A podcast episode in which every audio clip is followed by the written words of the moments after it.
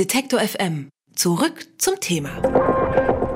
Er ist Autor von Drehbüchern, Jugendromanen, Bühnenstücken und Gedichten, aber das literarische Multitalent Friedrich Ani ist vor allem für seine Kriminalromane über den Münchner Ermittler Tabor Süden bekannt. Und eigentlich wollte Süden seine Arbeit nach dem letzten Fall äh, niederlegen und sogar für immer aus München verschwinden, aber da ist jetzt wohl etwas dazwischen gekommen. Es gibt nämlich einen neuen Tabor Süden-Fall von Friedrich Ani. Der Narr und seine Maschine heißt er. Und wie es dazu gekommen ist, kann er mir jetzt gleich selbst erzählen. Guten Tag, Herr Ani. Guten Tag. In Ihrem neuen Buch trifft Ihr Protagonist Tabor Süden auf den Schriftsteller Cornelius Hallig ähm, und dessen Lebensweise und Geschichte erinnert sehr an die des amerikanischen Krimi-Autors Cornel George Hopley Woolridge, den Sie selbst als äh, eines Ihrer Vorbilder bezeichnen. Wie kam es zu dieser Idee, Ihren Ermittler Tabor Süden mit äh, Woolridge, also im übertragenen Sinne, zusammentreffen zu lassen? Die Grundidee war, der Jahrestag. Äh, Cornell Woolridge ist 1968 gestorben, es ist 50. Todestag in diesem Jahr, im Herbst. Und äh, ich dachte, ich würde gerne etwas schreiben zu Ehren dieses Autors. Und kam dann so nach und nach auf die Idee, ähm, einen Schriftsteller zu nehmen, der, der heute lebt, also der in den 70er Jahren groß geworden ist als, äh, als Autor, bekannt geworden ist und der eben ähnlich wie Woolridge in einem Hotel gelebt hat und jetzt verschwunden ist. Und dann habe ich festgestellt, dass, dass das eine ganz gute Prämisse ist, weil, weil beide Figuren, der Tower Süden als auch dieser verschwundene Schriftsteller, an der, auf der Kippe äh, ihrer Existenz stehen und sich im Grunde spiegeln. Ihre Existenzen spiegeln sich. Und das hat mich dann motiviert, die Geschichte zu schreiben. Und das war auch dann der Grund, warum Tabor Süden sozusagen zurückkommen musste in gewisser Weise. Ja, das war, der Auslöser war tatsächlich äh, die Vorstellung, da ist dieser Schriftsteller eben verschwunden und wer sollte ihn sonst suchen außer Tabor Süden? Das hat mir, das hat mir gefallen, den, den alten Zausel wieder auf die Bühne zu schicken. Äh, überhaupt spielt ja äh, das Thema Vermissung oder Vermisstenfälle ähm, in Ihrer Literatur eine wichtige Rolle. Tabor Süden ist ja auch Spezialist für äh, Vermisstenfälle. Was äh, interessiert Sie an diesem Thema? Verschwinden, Vermissen? Manchmal denke ich, dass es eine sehr autobiografische Motivation ist. Also ich hatte so, also ich habe meine ganze Jugend damit verbracht, äh, mir vorzustellen, zu verschwinden. Das war sehr beflügelnd. Ich habe äh, es nicht geschafft, zu verschwinden. Aber ich habe Bücher geliebt, wo Leute einfach abtauchen oder auf einsamen Inseln landen. Ich wollte einfach immer weg und ich wollte irgendwas sein, wo, mich niemand kennt. Und äh, so ganz, ganz für mich sein. Das hat irgendwie überhaupt nicht geklappt in meinem Leben. Aber die, die, die Vorstellung ist geblieben. Und, und als ich dann vor 20 Jahren ungefähr, mehr als 20 Jahren, diese Figur Tabor Süden erfunden habe, war, war plötzlich mir klar, dass ich über diese Figur ganz viele Geschichten erzählen kann, die ich immer schon erzählen wollte. Das Schreiben sozusagen auch so ein bisschen als ja, Verschwinden in sich selbst. Ich denke schon, dass das, das Schreiben auch eine Form des, des Verschwindens ist, zumindest vorübergehend. Wenn man sich in die, in die Welt der Figuren begibt, dann ist man ja in ein, ist man anderswo, äh, nicht da, wo der Nachbar nebenan ist. Und ich glaube, das ist, das ist die Magie des Schreibens, dass man da dass man eintaucht auch in, in, sich selber und in die Welt der Figuren, die man erschafft. Und es kann sehr, kann sehr beglückend sein. Ja. Äh, Sie haben jüngst für Aufmerksamkeit gesorgt mit einem Gedicht in der Münchner Abendzeitung, es war sogar auf der Titelseite. Ähm, darin heißt es unter anderem, ich glaube, dass ein Mensch, der Ertrinkende als Touristen bezeichnet, seelisch begraben auf die Welt gekommen sein muss. Und gemeint haben Sie damit äh, Bundesinnenminister Horst Seehofer. Was hat Sie denn dazu bewogen, so deutlich äh, öffentlich Stellung zu beziehen? Das war ein Ausbruch. Äh, sowas passiert manchmal bei mir. Da haue ich einen Text raus und manchmal wird er dann gedruckt. Das muss nicht immer positiv sein, aber dieses Mal war es einfach so. Der Auslöser war diese Pressekonferenz von, von Innenminister Seehofer, äh, äh in der er erzählt hat, dass er jetzt 69 geworden ist und dass huhuhu, ha, 69 äh, Flüchtlinge abgeschoben wurden nach Afghanistan.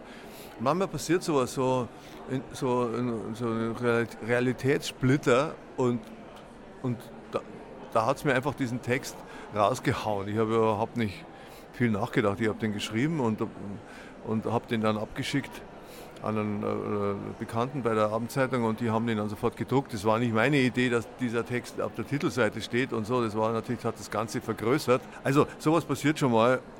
Da muss, da muss ich dann durch und die anderen müssen auch durch.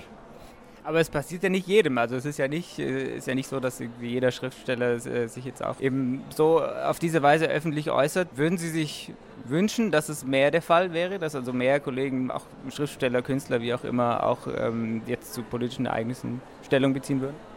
Naja, letztendlich ist es die Entscheidung eines jeden Künstlers und Schriftstellers äh, zu, zu überlegen, will ich sozusagen äh, mich auch als Bürger äußern oder äußere ich mich nur als, als Autor. Das ist, das ist total, also das ist, da kann man nichts, äh, also ich sehe das so, da kann man nicht sagen, du musst jetzt mal, du solltest mal da mehr. Ich bin öfter bei Demos dabei gewesen in den letzten Jahren, auch auf der Bühne, habe Texte äh, vorgelesen, habe mich da engagiert in meinem, in meinem Bürgersein, ja, auch in, in meinem, als politischer Bürger auch. Und dann entstehen auch manchmal Texte. Ähm, ich ich glaube, dass das, oder ich, ich könnte mir vorstellen, dass manche jetzt Schriftsteller auch, dass sie auch Sorge haben, eine berechtigte Sorge, dass wenn man sich zu stark politisch äußert, dass man halt schnell in diese Shitstorm-Welt gerät und wer will das schon? Ja? Also durch, durch diese Übermacht, äh, durch, durch, diese Möglichkeiten, dass jeder im Internet einfach dann jemanden äh, zukacken kann mit, mit, mit Kopfmist, das, äh, das ist sehr schwierig geworden für, für Leute, die es ernst meinen und die noch nachdenken. Ja. Also zum Beispiel Facebook ist ein komplett ironiefreier Raum. Äh, das ist sehr schade, ja, weil mit Ironie, mit Ironie ist ein bisschen Distanz und man könnte über bestimmte Themen auch ironischer reden, ist aber unmöglich, weil niemand mehr Ironie versteht. Oder wenn dann nur in gewissen Filterblasen. Also das ist, äh, haben wir jetzt auch äh, die letzten Tage im Kontext von Twitter äh, diskutiert, dass da Ironie eben nur in bestimmten Kontexten von bestimmten Leuten verstanden wird, aber nicht darüber hinaus. Und dadurch ähm, ja, kommt es zu diesem Shitstorm. Ja, und das führt dann eben zu Sarkasmus und, und zu Kälte, ja, also zu, zu, zu kalter Verachtung. Ich meine, die, die Sprachverrohung, ich liebe das Internet, ich finde es eine tolle Erfindung, ja, das ist echt großartig. Aber es ist, es ist die Verrohung der Sprache ja, und auch die, die, die, die sozusagen die, die Vervierfachung der Dummheit wird, wird natürlich durch, das, durch, durch das, die Möglichkeiten im Internet, durch die sozialen Medien natürlich äh, vereinfacht ohne Ende. Ja. Äh, am Sonntag wird in Bayern äh, ja gewählt. Die CSU wird wahrscheinlich ähm, ihr schlechtestes Ergebnis aller Zeiten einfahren.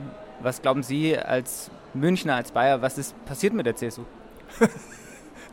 was mit der CSU passiert, ist eine gute Frage. Äh, das weiß man jetzt noch nicht. Also äh, im schlimmsten Fall muss die CSU mit den Grünen koalieren, was ganz hart wird, weil also weniger für die Grünen wahrscheinlich, äh, vor allen Dingen für CSU-Anhänger. Man muss mit dem Todfeind muss man dann irgendwie eine, eine Regierung bilden. Man wird sehen. Also ehrlich gesagt, ich, ich, äh, ich habe auch diese ganzen Umfragen verfolgt und, und man wird sehen, was am Sonntag um 18 Uhr bei der ersten Hochrechnung rauskommt. Äh, der CSU-Wähler ist unberechenbar und man vielleicht, die sitzen dann in ihren Kabinen und wählen dann trotzdem die CSU. Das haben die Leute früher auch schon gemacht. Die haben es immer geschimpft, drei Jahre lang oder vier oder fünf Jahre lang auf die, auf die blöde CSU-Regierung und dann haben sie es doch wieder gewählt. Also da muss man in Bayern vorsichtig sein mit Prognosen. Okay. Zum Schluss noch eine Frage, die mich ganz persönlich äh, interessiert. Ich habe gelesen, dass Sie seit Ihrer Kindheit Fan des FC Bayern sind. Das bin ich auch und äh, ich kämpfe innerlich ähm, auch immer wieder mit diesem Fan sein, vor allem wenn es mal nicht so läuft, weil ich mich da dann insgeheim immer so ein bisschen freue, dass es jetzt endlich mal wieder spannend wird. Wie ist es bei Ihnen?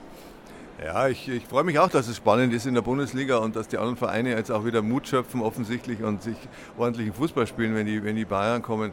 Ich tue mir halt schwer mit dem Verein. Das ist halt einfach ein Problem mit bestimmten Führungspersönlichkeiten in dem Verein und, und die ganze Haltung, die, die immer noch krasser zu werden scheint. Äh, also die jetzt schon eine Form von Arroganz erreicht hat, die, die ich eigentlich unerträglich finde. Ähm, aber was soll ich machen? Ich lebe in München in Obergiesing, also direkt beim 60er-Stadion. Ich kann ja jetzt nicht irgendwie 60er werden, also ich kann jetzt kein Blauer werden. es ist halt so, man ist dann halt, ich bin halt Bayern-Fan und, und, äh, und hoffe, dass, dass irgendwie mal wieder ein, ein, eine, eine Sinnlichkeit oder irgendeine Freude entsteht und nicht immer nur dieses blöde Recht haben wollen und, und Meister werden wollen, dann werden sie Meister ja, und sonst nichts. Und das müssen sie dann verkaufen, dass das ganz toll war, die Saison. Ja, und, und, und so Mist.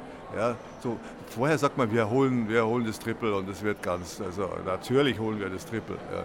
Und dann, dann spielen sie wie Idioten und, werden, und, und, und gewinnen nicht mehr den, den DFB-Pokal. Ja, also, und ich weiß jetzt auch nicht, wie lange ist Kovac noch Trainer? Ich glaube, äh, Stand jetzt, ich habe noch nichts Gegenteiliges gehört. Ja, ja dann werden wir, werden wir schauen, wie lange er noch da bleibt. Und, und also, es ist wirklich, es ist schwer mit der Liebe zum FC Bayern. Äh, aber irgendwie muss ich da durch. Ja, Sie formulieren da äh, Gedanken, die mir auch so schon durch den Kopf gegangen sind und durch den Kopf gehen. Ähm, das war Friedrich Arni, sein neuestes Buch heißt Der Narr und seine Maschine, ein Fall für Tabor Süden, erschienen im Surkamp Verlag. Vielen Dank für das Gespräch, Arni. Ich danke. Hat Ihnen dieser Beitrag gefallen? Dann bewerten Sie uns doch gern bei iTunes. Wir freuen uns über viele Sterne in den Bewertungen und Kommentare zu den einzelnen Podcasts.